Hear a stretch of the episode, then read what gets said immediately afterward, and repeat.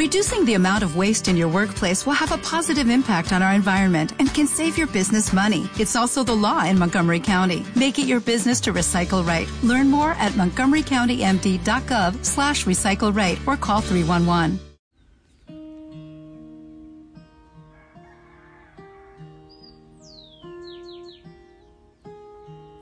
Buen día. Qué gusto poder encontrarme contigo este día, jueves. Eh, no te olvides, debes orar por un sacerdote. Todos apadrinamos a uno. Seguramente estás en una parroquia, en el contexto geográfico y espero que también espiritual de una parroquia, de una familia parroquial.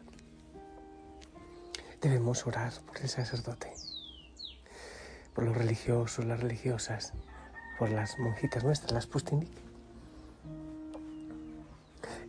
Espero que ya hayas dicho el nombre de Jesús varias veces eh, con una profunda respiración y hagas la contemplación. Y también te ocupes del mensaje de anoche para el retiro. Yo, bueno, es temprano, eh, ya hay pequeños rayos de luz acá. De hecho, creo que lo escuchas en, en los protos, en los Isaías, su canto lo dice. Bueno, hago un rato de oración, hago algunas cosas y salgo, debo, debo llegar, llevar al médico a uno de los chicos que está mal. Entonces, ahí estoy. Bueno, está mal, no es tan mal, pero necesita médico. Pero antes, el médico, de los médicos, nuestro Señor. Desde aquí se escuchan los cantos, pero sin embargo, voy a salir un ratito acá. Ahí están los Isaías, los porotos, me gustan mucho. Y cantan también los aviones. que el Santo Espíritu de Dios venga, nos acompañe, nos ilumine, nos guíe. Ven, Santo Espíritu, ven. Necesitamos de ti. Ven, no queremos pasar por el mundo así como sin nada, sin pena ni gloria. Queremos permitir que el Señor haga huella en nuestro corazón. A ver, hijo y Josana, hoy pedimos intercesión siempre a la Virgen María, pero también a San Hilario. Y quiero proclamar, aunque hablemos de, la primera lectura y del Evangelio, pero quiero proclamar el Evangelio Marcos 1, del 40 al 45. En aquel tiempo se acercó Jesús, perdón, se acercó a Jesús un leproso, suplicándole de rodillas, si quieres puedes limpiarme. Sintiendo lástima, extendió la mano y lo tocó diciendo, quiero, queda limpio. La lepra se le quitó inmediatamente y quedó limpio. Él lo despidió encargándole severamente no se lo digas a nadie, pero para que conste, ve a presentarte al sacerdote y ofrece por tu purificación lo que mandó Moisés. Pero cuando se fue, empezó a divulgar el hecho con grandes ponderaciones, de modo que Jesús ya no podía entrar abiertamente en ningún pueblo. Se quedaba fuera, en despoblado. Y aún así acudían a él de todas partes. Palabra del Señor. Quiero empezar hablándote de la primera lectura. Eh, creo que he hecho algún comentario estos días de la primera lectura. Estamos en el primer libro de Samuel. Hubo un sacerdote, el que vigilaba, el que custodiaba la, tienda del arca, del arca de la alianza. Era lo más sagrado que tenía entonces el, el pueblo. Pero Elí con los años, con el cansancio y quizás la falta de fe se volvió negligente. Eh, recuerda que el sacerdocio en el Antiguo Testamento era hereditario, no era por vocación. Así que Eli tenía dos hijos eh, que, pues obviamente, por obvias razones, iban a heredar el sacerdocio, eh, y Finés.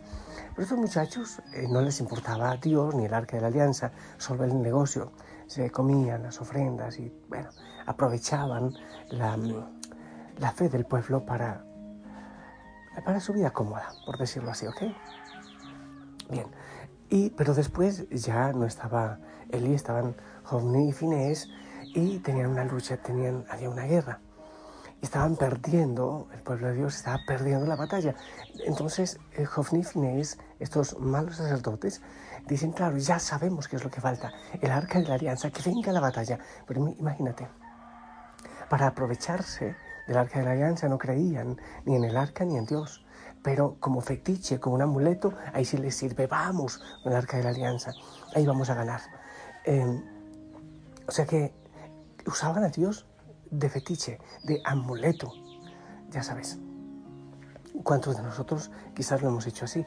Es que si me pongo el cristito, es que si me voy a misa, me va a ir bien si me voy a misa. Eh, todo esto se va a solucionar. Hay gente que hasta mm, hace planificación familiar por medio de ayunos. Sí, yo lo sé. Es que para que yo tengo X locura con una chica o con otra o con otra, para que no se embarace, yo voy a ayunar después. O sea, eh, lo que pasa es que nosotros nos inventamos a Dios. Queremos eh, hacerlo de goma a nuestro antojo y manera. Y, y el Señor dice que no es así. No todo el que me diga, Señor, Señor, entrará en el reino de los cielos. No es porque digas creo. No, es que es, vivir el propósito de Dios, es vivir el proyecto de Dios. Es que si voy a misa, es que si voy a, no sé qué, a los sacramentos, es que si tengo los sacramentos. Es que yo si rezo el rosario. No, no es eso. No es porque tengas una imagen más grande de la Virgen María. No, no lo es. Porque puedes usar las imágenes como un amuleto, como un fetiche. Es que yo voy a peregrinación y toco la Virgencita y la imagen y ya está. Oye, es mucho más es vivir el proyecto de Dios en nuestra vida. Eso es. Y yo pienso que a veces hemos cometido demasiados errores en nuestra iglesia, madre iglesia. No nos hemos formado en eso y estamos quizás lejos de la palabra y creemos que la Biblia basta con que esté eh, llena de mugre y de cacas de mosca en una esquina para que yo ya sea librado, para que yo sea salvado. Gente, incluso gente que cree en Cristo, católicos, que tienen una penca sábila a la entrada de la puerta. Imagínate qué horror eh, creyendo en, una, en la suerte de la, penca sábila. O, una herradura, he visto mucho, una herradura. Y entonces eso es suficiente. Tengo buena suerte, Dios mío. Eso, eso y muchas cosas cristianas. Supe una vez una señora que se robaba la Eucaristía, pero imagínate tú el tremendo sacrilegio. Se robaba la Eucaristía para dársela a las chivas cuando se le enfermaban. O sea, no hay fe, sencillamente hay fetiche. Yo, es que yo creo, ya Dios me va a librar y, y cuando, cuando no le va bien, entonces ya no voy a creer más. Eso yo he escuchado. Dios no me cumplió este propósito. Vi hace días un video, una persona en México apedreó la imagen de la Virgen de Guadalupe en algún pueblo, en alguna ciudad, porque ella no le hizo el milagro que él necesitaba. La pregunta es, ¿y si el Señor no te alcahuetea en lo que tú deseas, seguirás creyendo en Él? ¿O crees solo por lo que tú crees que Él te va a dar? Esa pregunta te la hago. ¿Realmente crees? ¿Y si Él no te da lo que tú le estás pidiendo, seguirás creyendo? Es el amor tuyo tan puro que seas capaz de seguir creyendo si Él no te da lo que tú le estás, le estás pidiendo. Ahora, eso no fue lo que yo proclamé en el Evangelio, ¿verdad? En el Evangelio estamos hablando de un leproso que suplicándole se puso de rodillas. Si quieres, puedes limpiarme. Quiere decir que el Antiguo Testamento nos presenta un caso de lo que no es fe, y el Nuevo Testamento, el Evangelio, nos presenta un caso de lo que sí es fe. Una persona que dice, hey, pero es que escucha esto, si quieres, puedes. Lo que pasa es que uno quisiera coger a Dios del, eh, ¿cómo se dice? Del cuello. Es que iba a decir una palabra así como medio brusca, del cuello. Pero me cumples porque yo creo en ti, me cumples porque yo sí voy a misa, me cumples. Y el Señor dice, pero es que tengo otro plan para ti. Y quizás debas pasar por este desierto pero nosotros quizás perdamos la fe. Es que el Señor no me está haciendo. A mí me parece tremendo cuando alguien me dice, Padre, es que Dios no me escucha. Oye, eso ya mismo es herejía. Claro, obviamente Dios entiende que hay gente que lo hace por pura desesperación. yo sé que hay momentos tremendamente difíciles. De hecho, ¿sabes? Me estoy leyendo un pequeño libro que me regalaron, y sí sé quién me lo regaló, no me olvidé, y se llama Pies de siervas, es que estoy leyendo aquí el título, Pies de siervas en lugares altos. Parece como un cuentito simpático, pero, pero muy profundo, ¿sabes? Mm. Y tenemos que pasar por caminos de sombras y a veces de lágrimas. Seguimos amando al Señor. Oye, hay que hacer la voluntad del Señor. Señor, ¿cuál es tu propósito en mi vida? Yo ya no quiero seguir siendo un cristiano nada más de nombre, como está tan lleno el mundo, cristianos nada más de nombre, que quieren hacer de Dios un muñeco de plástico y entonces esta es la medalla que me salva y entonces esta es la oración que me salva. Claro, hay que hacer oraciones y, y hay experiencias preciosas de santos y de místicos en la iglesia, pero, pero eso no se trata de cumplirlo sin hacer y buscar la voluntad de Dios porque entonces queremos nada más tener un amuletito, la estampa de la Virgen que me va a salvar de todo, o la estampa de, de, Jesús en no sé qué posición que me va a salvar de todo. No, no, no se trata de eso. Es hacer la voluntad del Señor y eso implica más. Eso implica un amor, una confianza absoluta. Señor, yo quiero hacer tu voluntad y eso es lo principal y eso es lo esencial. Eso. Esto apoya lo que estamos diciendo en el retiro. Es buscar lo que es, buscar al Señor, la palabra, ese rostro amoroso y misericordioso, pero no alcahueta. Es que a veces nos vamos a extremos. Algunos, ay, no, es que es tan buenito Dios, me va a perdonar todo. Eso es, tenerlo como un Dios tonto, ¿verdad? Un Dios muñeco. Otro es que Jesús, ya estoy condenado, ya la, la mocha está abierta para mí a juego alto es un Dios que es justo, pero que es misericordioso, que es amor. Pero lo principal, Señor, ¿cuál es tu voluntad de mi vida? ¿Qué paso debo dar ahora?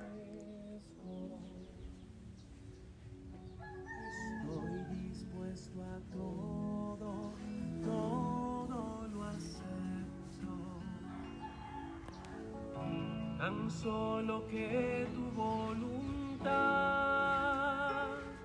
haga en mí y en todas tus criaturas. No deseo nada más, Dios mío. Pongo yo mi vida en tus manos, te la doy con todo el amor.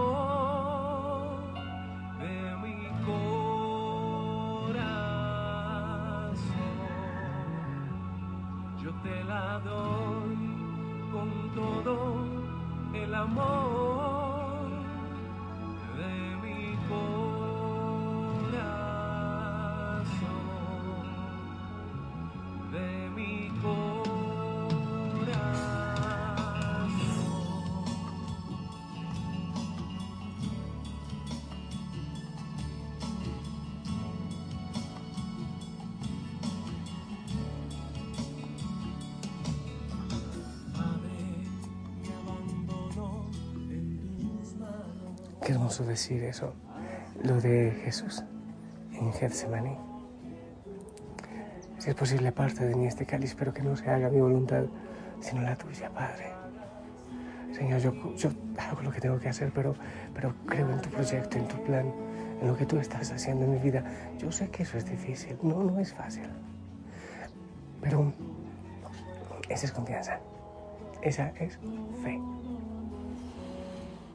Yo creo que así desea Señor, el Señor esa, esa confianza de, de un bebé, de un pequeño en las manos de papá o de mamá. Hay muchas cosas que no nos gustan. Que el Señor nos muestre el camino para hacer su voluntad. Yo, yo bendigo tu vida. Seguramente muchos de ustedes están pasando por momentos difíciles. Quizás tú hay veces que hablo en general, otra vez te hablo a ti, nada más. Quizás tú estás por un valle oscuro, un valle de lágrimas, sea lo que sea. Te bendigo y le pido al Señor que amolde tu corazón a su voluntad, a su querer, a su deseo. Te bendigo En el nombre del Padre, del Hijo, del Espíritu Santo. Esperamos tu bendición.